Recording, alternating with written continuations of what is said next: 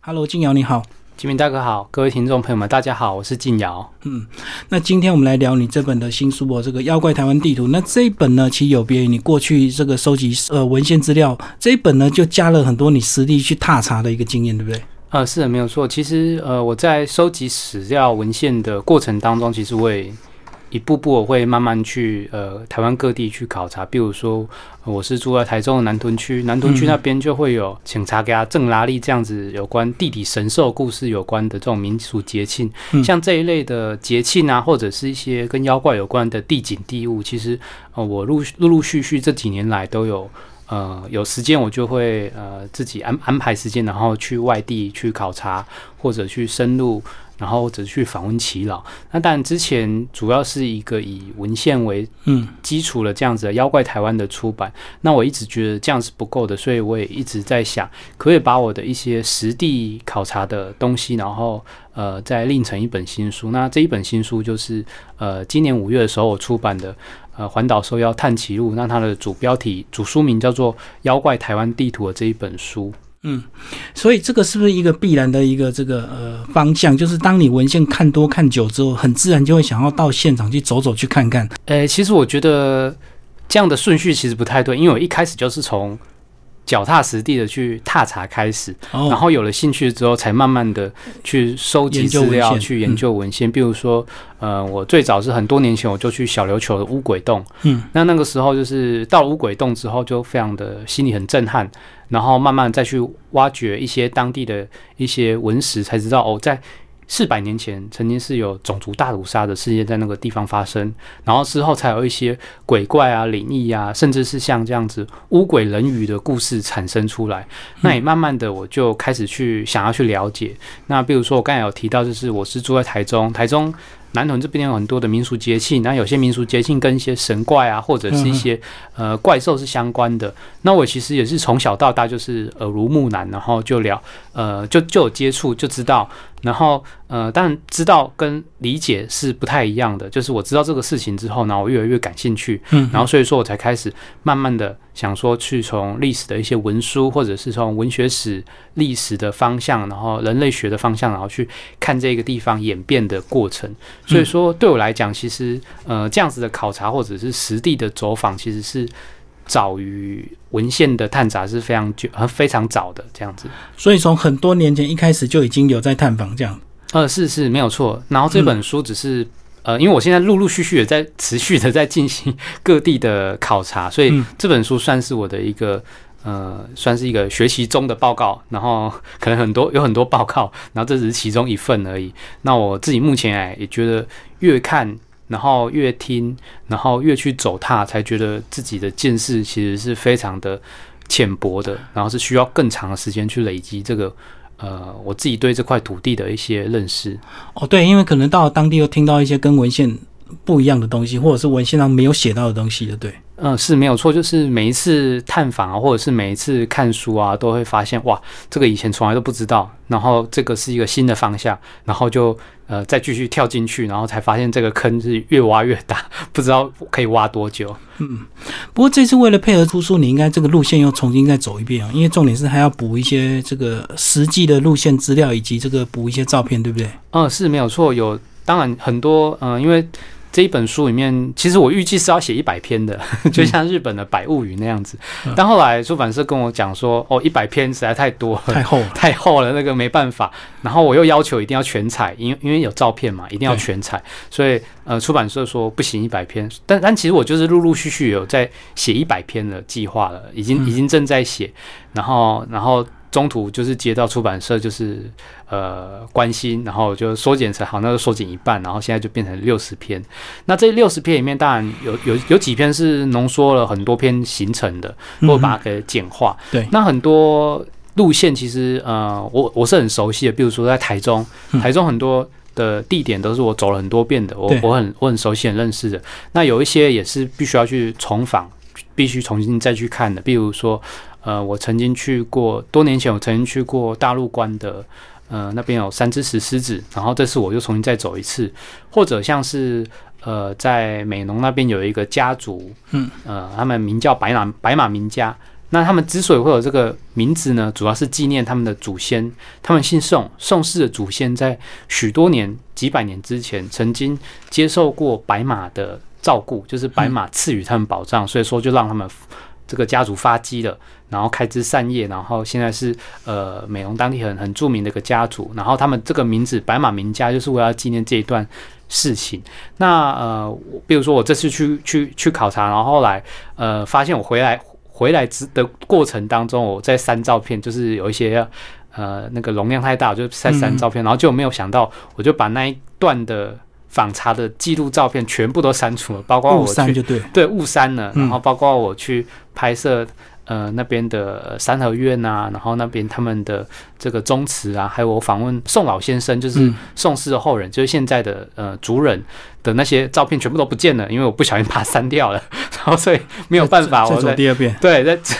只能再开车再重新再回去，然后再再询问呃老先生可不可以再嗯。呃借我照片，我再拍一下，然后我在这个地方在这个宗祠再拍一下这样子，所以呃。有很多很多辛辛酸苦辣，然后很多很累很累的过程，但是我觉得是很有趣的一件事情，因为对于台湾或者是对于台中，或者是就是对于我生长的这一块岛屿，我其实从小到大我都没有很深入的去认识，但是这一次，呃，不是这一次，就是说这几年来，其实我都是借着。妖怪啊，或者是传说，不只是妖怪，有时候是传说，对，或者是传奇的这样子的一个门窗，然后把它打开来，然后跳进了这个地点，然后去了解当地的文化、历史啊、族群啊，甚至呃认识当地的朋友。那对我来讲，这是非常新鲜跟非常有趣的一件事情。呃，大家可能觉得妖怪好像是专门就是要害人的。或者是很很稀奇古怪的，但是对我来讲，这只是妖怪的某一种性质而已。那它的另一种性质，其实就是可以借由他们去认识当地的文化历史，然后并且可以更加深刻了解到，呃，过去呃，就是这个岛屿的过去是如何，然后借由这个如何，呃，过去的如何，然后让我了解到我可以为什么我现在会站在这个地方，嗯，并且甚至呢，可以进一步在这个。呃，历史的这个流程呃过程当中，然后慢慢去吸收、去深化、去了解未来我应该要怎么去面对我自己，或者是面对我的家乡。所以对我来讲，妖怪或者是传说故事、神话故事、民间故事是给予我很多很多的养分的。嗯嗯，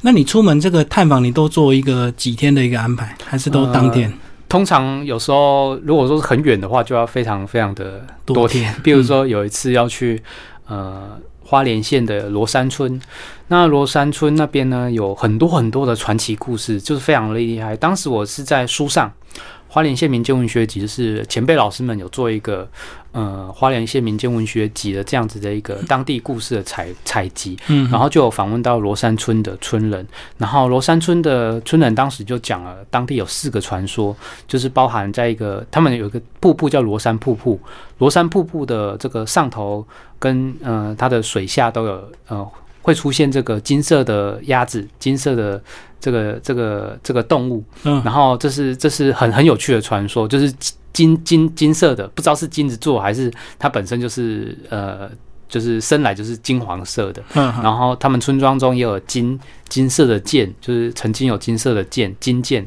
然后呃，村庄里面也有白马传说。那在台湾，只要牵涉到白马精怪、白马妖精的故事，通常都是跟宝藏有关。所以说，罗山村的山旁边曾经有白马出现，就是说在当地其实是有宝藏的。不过很可惜，就是这四呃当地有这种四呃四个宝物，就是四个这个传说。其实后来这些呃白马也不见了，然后呃金色的动物也不见了，金剑也不见了。那当然就是一个，这是民间故事当中经常见的，就是就是传奇事物，然后就会流失，然后就不见不在当地的这样的一个一个情节。不过当时我在书中看到这个故事的时候，我就非常的好奇，我就想，哎，所以说当地这个瀑布，因为它。这个传说有提到罗山瀑布，瀑布是什么样子？然后当地的这个曾经有白马出现过这个山，它长得是什么样子？到底是什么样子？我觉得非常的好奇，因为我从 Google Map 上面是看不到这些细节的。然后去寻找这个罗山当地的这个风景照片，也是没办法去更深入了解的。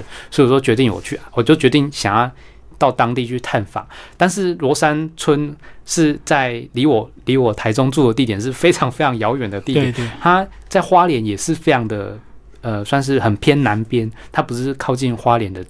的花花莲市那边，然后它比较靠近台东，但也是在深山里面。所以你是走中横啊？呃，不是走中横，我就我就决定要这个往往呃。呃，中横比较危险啊，当时好像有台风什么的，就是比较困难，所以我是往南横，就是到南绕就对，呃，到屏东，然后再到台东，然后再到花莲，然后在在当地呃也住了几天，然后呃那也是一个非常深刻的的的经验，因为我要必须要一直开车开很久，然后到当地的时候，然后去呃实际去问，然后我也呃有呃幸运的就是呃有认识就是。就是问到民宿的主人，然后民宿的主人再帮我牵线，然后去跟罗山村的当地一家民宿的老板，就是有有联络，然后我就这样子，就是环环环相扣啦，就是问一个人，再问一个，一个问一个，对，然后终于问到有有一位老先生在当地住了很久，然后还是当地民宿的老板，然后呃，他就跟我说，在以前他听确实是有这个白马传说，然后在当地的那个传说的位置是在哪里，然后所以说我才。了解深可以比较深入了解到当地的呃这样子的这些传说分布或者是这些传说流传的状况。那当然我在访问的过程当中也不只是去聊传说，嗯呃，就是我我的我的探访的重点就是要去了解当地的传说。但是我也不是只聊传说，诶，我通常会跟当地的呃像我就跟当地老先生就聊起。当地早年的产业是什么？然后它这几年来产业变化又是如何？然后现在呃，当地很多都是以民民宿为重心，或者是他们有呃在进行一些呃，比如说观光的这样子的的的发展。那我才发现，其实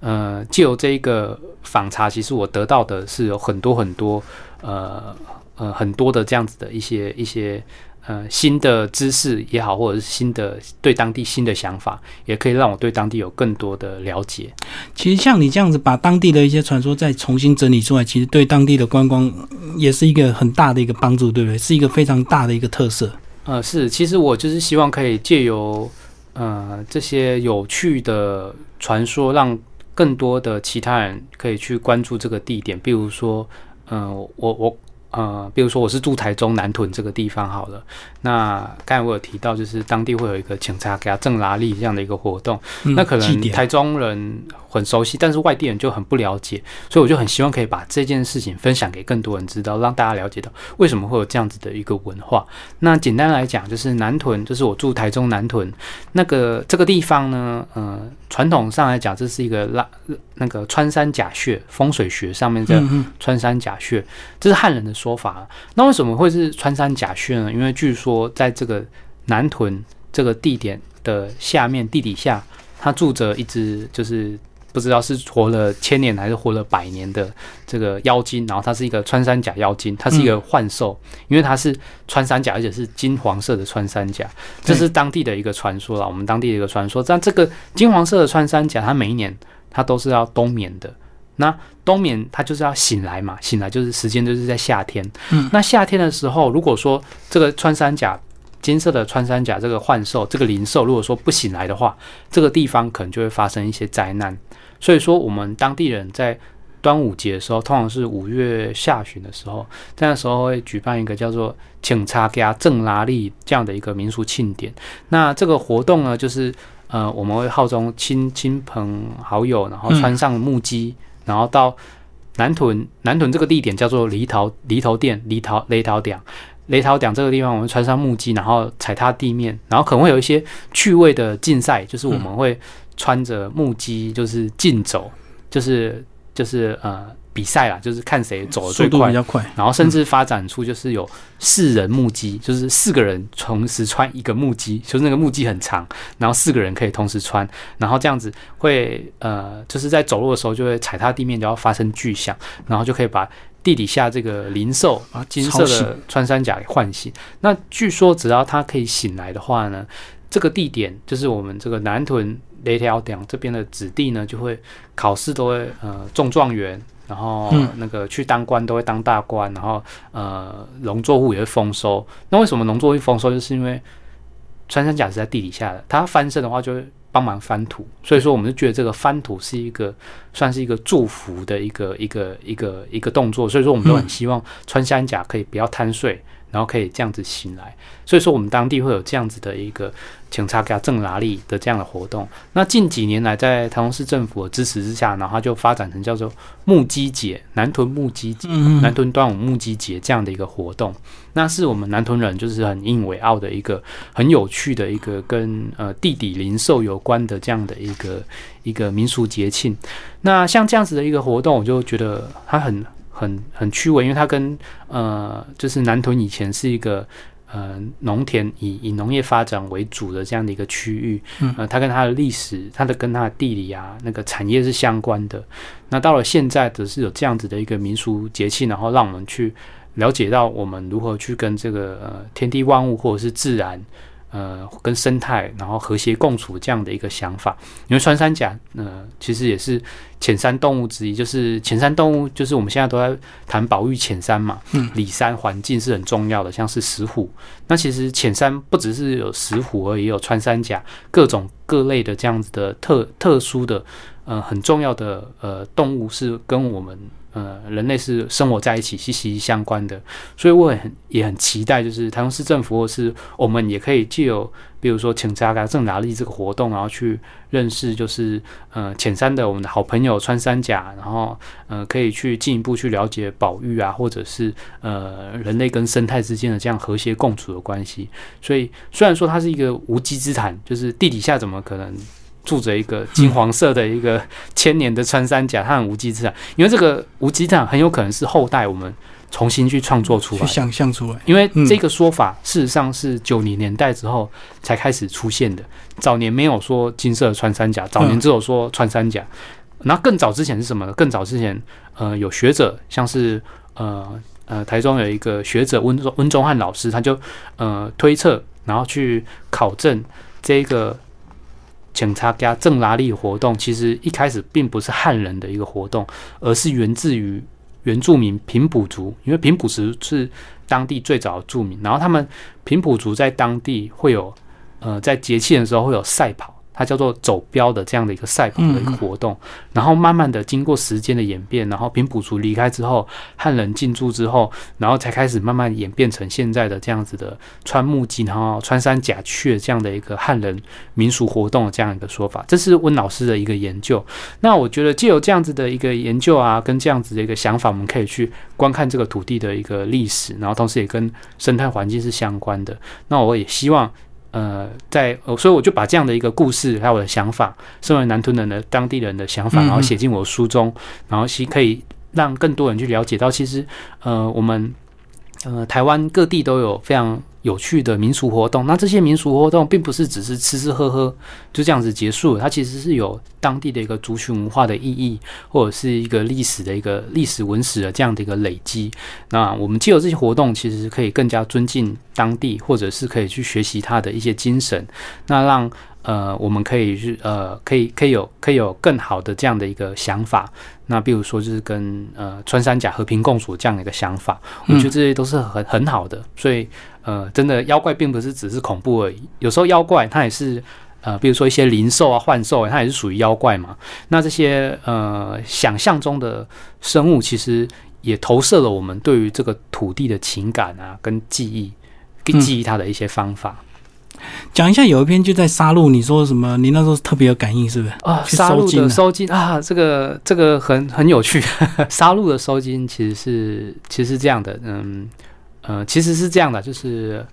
呃，我经常去沙鹿那家收金铺，那家收金铺没有没有名字，它店面上就写个收金，那但是是当地人很常会去的一个一个一个地点。那其实呃，事实上事实上这个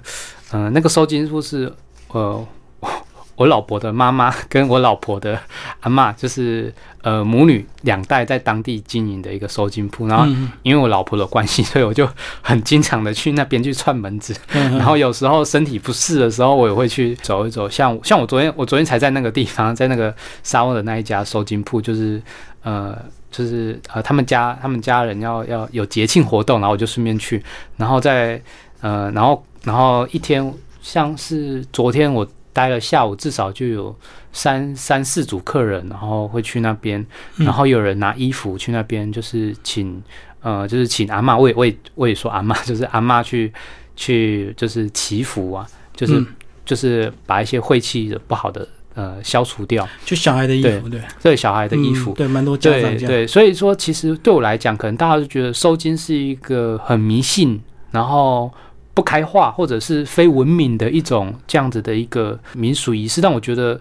呃，我我原本就觉得收金石是很很有趣的一个一个我们台湾人会经常去呃进行的一种民俗的一种驱驱邪祈福的一个活动。那呃，因为呃，因为我老婆的关系，所以说我就慢慢的又更加的去了解，然后去去去访问，就是丈母娘。嗯，就是他们收集了这些想法，对对对对，然后呃，他们就会说，这其实就是一个呃心理的治疗。那心理治疗是我们现代才衍生出来的一个现代的一个医疗的一个观念。嗯，那这代表说，确实人就是会生病，或者是心理会有一些问题，所以说现代才会产生了这样子的一个心理治疗师或者是心理心理治疗这样的一个想法。嗯，可是。既然是人会产生的问题，心理会产生的问题，那代表说，在过去，在以往传统社会面，当然也是会有这样的一个问题存在。那在以前当然没有心理治疗，那我觉得，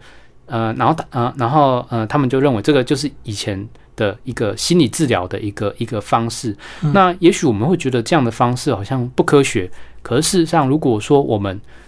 把眼界放开来看的话，比如说我们现在都很相信科学文明嘛，对，这我们现在是一个理性的时代。可是，也许在一百年后、两百年之后，未来的地球人会认为我们现在所信仰啊的科学理性，其实就是一个迷信，因为他们当在未来，呃，地球人已经有更高深的一个科学发展，或者是一个更高高深的一个学问的发展，所以说他们就会反过来会觉得我们现在二零一九年。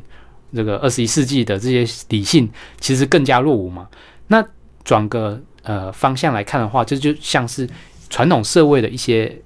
呃想法跟我们现在的对比。也许我们会觉得，当呃以前一百年前、两百年前那个是多么落伍啊，多么这么多么不好迷信的一个年代，然后会去相信神鬼啊、相信妖精啊、鬼怪这些。可是对于当时的人们来讲，这是他们理解事物，还有他们去。在理解事物的过程当中，然后用他们自己能够想象的方法，或者是他们能够去处理的方法，去克服的一些状况。那所以说，这其实也是有它的合理性跟它的道理存在的。比如说，我们可能会觉得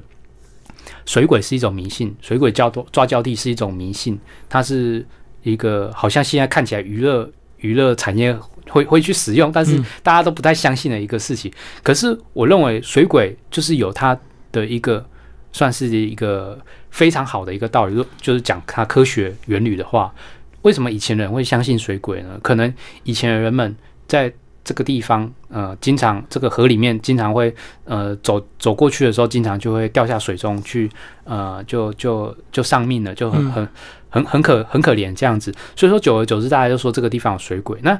产生这样的一个精怪的说法，或者是鬼怪的说法，其实就是要告诫人们要。尽量少去这个地方，嗯，这样子的话，其实也可以达到贺主的作用。对，那这样的贺主作用可以减少伤亡，所以它其实也是有有道理存在的。然后，呃，既有这个妖怪的鬼怪的这个存在，所以说过去的人们就可以去防止。呃，这个社会发生一些更多的意外事件，所以说它是也也是有理的，只是我们现在用科学的想法去看，可能不合理。可是在过去的时代里面，它其实是有它的一个合理性的。所以说，我们我觉得我们不应该去一味去说这件事情是不好的。那就像是收金，可能大家现在都觉得收金是一个呃很不好的一个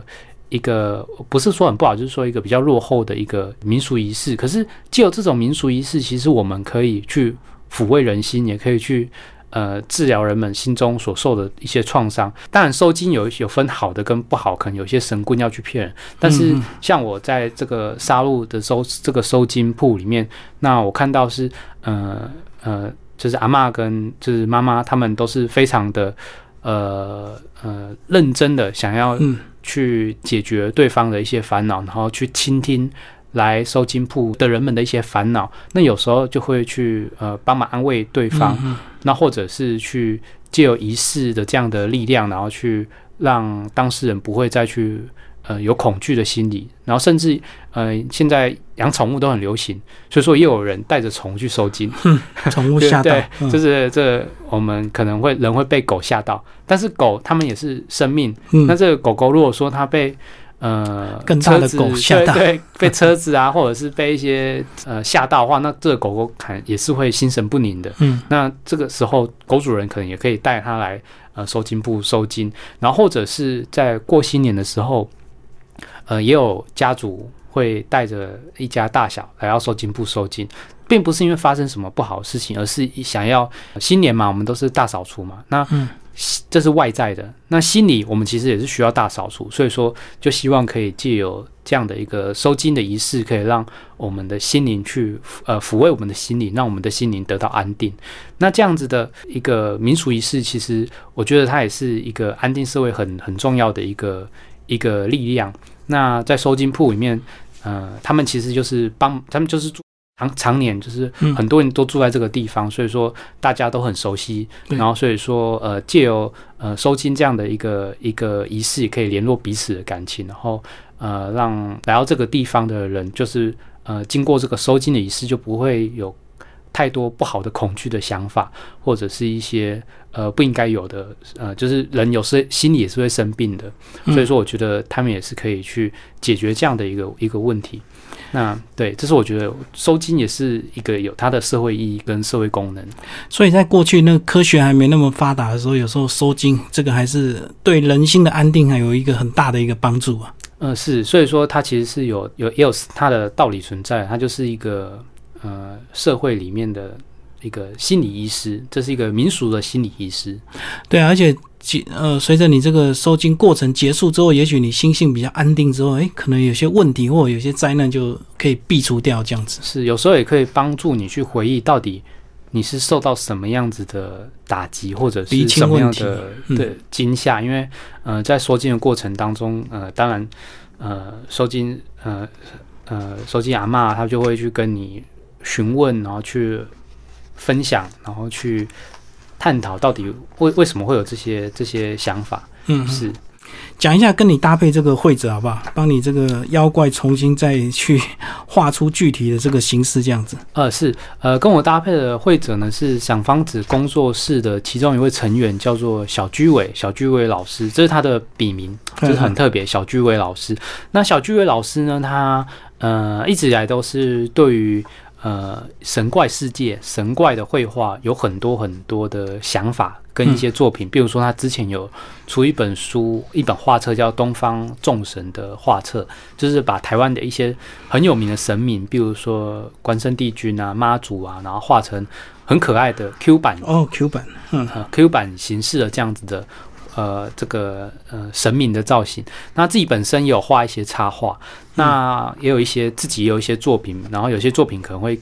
呃很就是比较偏向神怪啊，呃妖精这样的一个形象。那当初我在呃网络上看到他的粉粉丝专业，就是有抛出他的一些这个绘画，我就觉得非常的感兴趣，嗯，所以就跟他有了进一步的合作，然后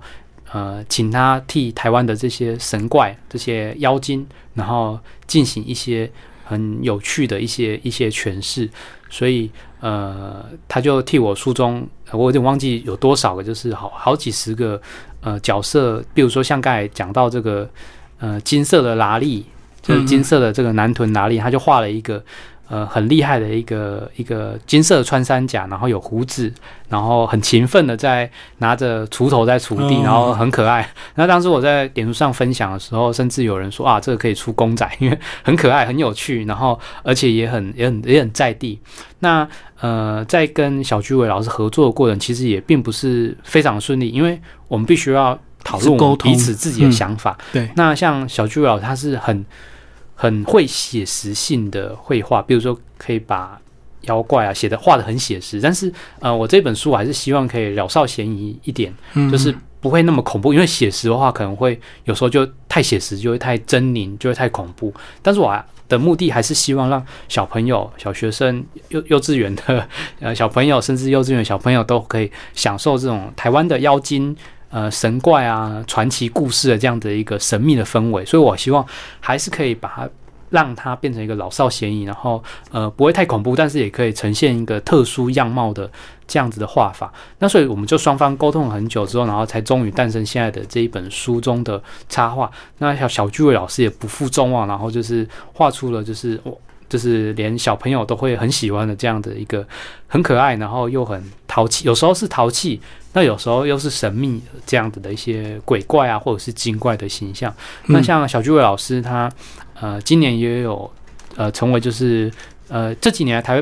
呃台湾的文化部都很积极的在推广漫画产业发展，然后甚至在台北也有对，然后在台北也有呃漫画基地这样的一个一个一个一个算是一个。地点，然后去支持漫画家的创作。嗯，像今年小巨伟老师他也有进入这个漫画基地，去算是呃算是驻村，对驻村，然后呃去呃绘画他的漫画。那他的漫画也是偏向就是神怪啊传奇这一部分。那我是非常的看好，就是小巨瑞老师未来的潜力，他呃一定也可以去发展出更多很有趣的属于台湾的，或者是属于他个人风格的这样子的。呃，神奇啊，然后有趣的妖怪或者是精怪的这样子的呃创作，对啊，确实，听众朋友，如果你拿这本书来看这个呃插画的一些创作，其实他把妖怪都呃用色都用的比较鲜艳，对不对？这个是很鲜艳，强烈，很鲜艳，就是要让人印象深刻。嗯，然后呃，并并且它的色调不会太偏向晦涩或者是阴暗，然后让人可能觉得啊，好恶心哦，然后好恐怖哦，但。但没有。小巨老师，他是呃，我觉得他把传说中这些很有趣的一些细节，然后提炼成一个呃更呃让人印象深刻的这样的画面。比如说，举个例子来讲，像八宝公主，对，八宝公主也是一个台湾很有趣的一个传说，传说这是传说，这并不是妖怪，但是其实八宝公主也曾经被传说是一种妖怪。但到底是不是妖怪，我自己心里是目前是保留的，因为对我来讲，八宝公主就是恒春垦丁人的当地的一个守护的女神，她是一个守护神，她是一个神灵，她跟妖怪并不是这样子，呃，就是它之间是有有一些模糊的一些定位，因为呃，在很多年之前，当地曾经有人进入山里面，然后迷路失踪，然后这个迷路失踪的事件就被传说其实是。被女魔神抓走，然后这个女魔神呢，据说就是这个八宝公主。嗯嗯。然后所以说当地人就非常害怕这件事情，因为为什么当地会有这个八宝公主？因为据说这个八宝公主是几百年前在当地，她的这是一个外国女性，然后她搭了船只，然后她的船只在恒春垦丁那边触礁，呃，南湾大湾不确不确定那种是在恒春垦丁那边触礁之后，然后这位外国女性上岸之后就被当地的原住民。呃，就是杀害了，嗯，所以说，呃，在多年之后，则就是他他的这个呃，这个这个八宝公主这个神灵，她的成神过程有还蛮多细节，但总之最后啊，在当地人就是在当地替他盖了一座庙，叫做八宝宫。那这个八宝宫其实并不是独立存在，它是跟有印宫庙是一起，呃，它是同一个同一个庙祠啊，然后这个呃。呃，有印宫是在中间，然后八宝公主的这个八宝宫则是在它的虎边，就是它的右边，虎边龙虎嘛，虎龙龙是这个左边庙的左边，然后左侧，然后虎边则是呃右边，嗯，然后在八宝宫则是这个有印宫庙的这个在右手右手边这个地方。那呃，当地人就很害怕，这会不会是多年前含冤而死的外国女性化成的女魔神来当地骚扰？所以说。当时多年之前曾经有这样的一个传说，然后沸沸扬扬，甚至当时的很多媒体报道都在说这件事情，然后最后当地甚至还举办了这个法会，要去安抚八宝公主，是就是希望她可以呃不再有怨恨这样子。但总之对我来讲，八宝公主就是呃当地很重要的一个守护女神，然后每次去垦丁都有一定会去，比如说我前阵去呃恒春垦丁那边，然后就就走垦丁大街。垦丁大街，然后到了呃，当时呃，当地有个呃，过了这个呃警察局，然后再过了这个呃教会的一个算是宿舍，教会的一个一个宿舍，教会的一个地点，右转之后就可以到这个八宝宫。那我每每年都呃都去恒春都会去那边看。那八宝公主呢，为什么会有八宝？是据说她当时遇难的时候身边带了八件宝物，嗯，比如说有鹅毛笔啊，然后纸张啊，然后皮箱啊等等，然后呃珍珠项链啊，披呃那个珍珠项链。呃，披风啊，等等，然后总共有八件宝物，就他随身的东西，就对，对，就他随身的东西。那所以说，也因此就附会传说，就是八宝公主，就是有八件宝物。那小聚位老师呢，他在绘画这一个呃八宝公主的时候，我们就琢磨了很久，就一直在思考，我们就。呃，他也很困扰，因为他之前也没有画这个画过这个角色，所以他就是很用心的去钻研八宝公主的这个文化啊，跟她的成神的各个过程。呃，这其实算是阴神来阴庙的这样的一个系统，然后就去认真去研究它，然后最后就创作这个作品。那这个作品让我很印象深刻，因为它就像是魔法公主一样。对，来给大家看一下。对，魔法公主就是我们都知道。呃，魔法公主旁边都会有一个魔法棒嘛？对，都有一个，因为你要变成魔法公主，你就是需要这个魔力的这个释放。所以说，呃，小巨伟老师他就用了这个羽毛笔，就是八宝公主有一个她的宝物之一是羽毛笔，然后她也有珍珠项链啊等等的这样的一个一些一些一些呃宝物，然后他就。专门就是挑出了这个鹅毛笔，这个羽毛笔，然后把它变成这个八宝公主，像是魔法公主那样子的一个魔法棒。魔法棒，嗯，然后我觉得这个是一个很有趣、很很妙的一个一个重新的诠释，然后并且也可以很让我们很快速的了解到，哦，原来八宝公主是这样的一个形象，然后她在现代她可能会有什么样一个新的崭新的这样的一个形象。那我觉得这就是创作者在面对史料、在面对历史的过程当中去吸收。去消化，然后做转化成他新的投射的，对于当地这个很很厉害的这个女神，这个八宝公主的一个新的一个想象。那我也是觉得这是非常有趣的。那这这也是我觉得我们在面对传统文化的一个很重要的一个观念，就是可能我们都会认为传统是很重要，绝对不能去更改，也绝对不能去违违抗或者去去去改变它。但是事实上，所谓的传统就是。呃，我觉得就是我们在吸收传统或者在吸收历史啊文史的过程当中，我们可以把更重要的一些精神去留下来，然后重新去用一个新的角度，这样崭新的当代的想象，然后重新去看待它。那也许八宝公主她的过程是跟台湾的，就是当地呃原住民，然后。呃，涉外事件这些历史文文化相关的，那嗯，我在接触八宝公主的这个呃庙的过程当中，我有去访问当地的管，就这个庙庙公管理人这样子，然后去了解当地为什么会有这间庙的起因，然后这样的起因其实也是起于一个尊敬崇畏，然后呃的这样的一个一个一个精神，那吸收这样的精神，然后我们重新在我们的想法去。诠释它，然后去再现它，然后并且去分享这样的一个想法，我觉得是一个很有趣的一个一个呃一个活动。对，嗯，所以这些传说其实也都可以用应用在我们现代的一些观光或者是文化深度的一个体验呐。这个不是只有到垦丁大街然后吃东西，然后每次买东西很贵，然后就破网这样子。其实到垦丁还可以去逛一下八宝宫。对，就了解八宝公主的历史，可我们可以了解到在很多年前。呃，有罗发号事件，就这就是我刚才所说的，就是当地的外国船只，然后到了呃外国船只到了呃触触礁了，然后就被呃呃原住民族杀害了这样的一个事件。因为他们长得很特别，所以原住民的第一个反应一定是不知道他是哪一国来家的，所以自然就有这样的一个反应。对，所以呃，我们去恒春垦丁大街去逛的时候，其实也许如果说你想认识刚更认识当地的话，可以。就是寻寻走刚才说的路线，就是过了警察局，然后再过了这个，呃，应该是就是基督教这个礼拜堂，好像是礼拜堂，然后右转。那很多人都会停车在那个地方，但其实当地也有一个有印公庙，然后这个有印公庙的，呃呃的里面呢，就有去奉祀这个八宝公主，然后大家可以去这个地方去祭拜。那很特别，因为她是外国来的公主，所以说在她的这个神龛上面就放了红酒。然后还放了这个木鞋，荷兰木鞋，因为据说是从荷兰来的这样子。那是一个当地我觉得很重要的一个呃一个民族信仰，然后大家可以去了解、去认识，然后去了解到这个当地的这个族群文化是怎么样的一个变动啊，或者是冲突，然后并且更加的珍惜呃我们属属于我们台湾的历史。好，今天非常谢谢何静啊为大家介绍了新书联经出版，好，谢谢，好，谢谢大家。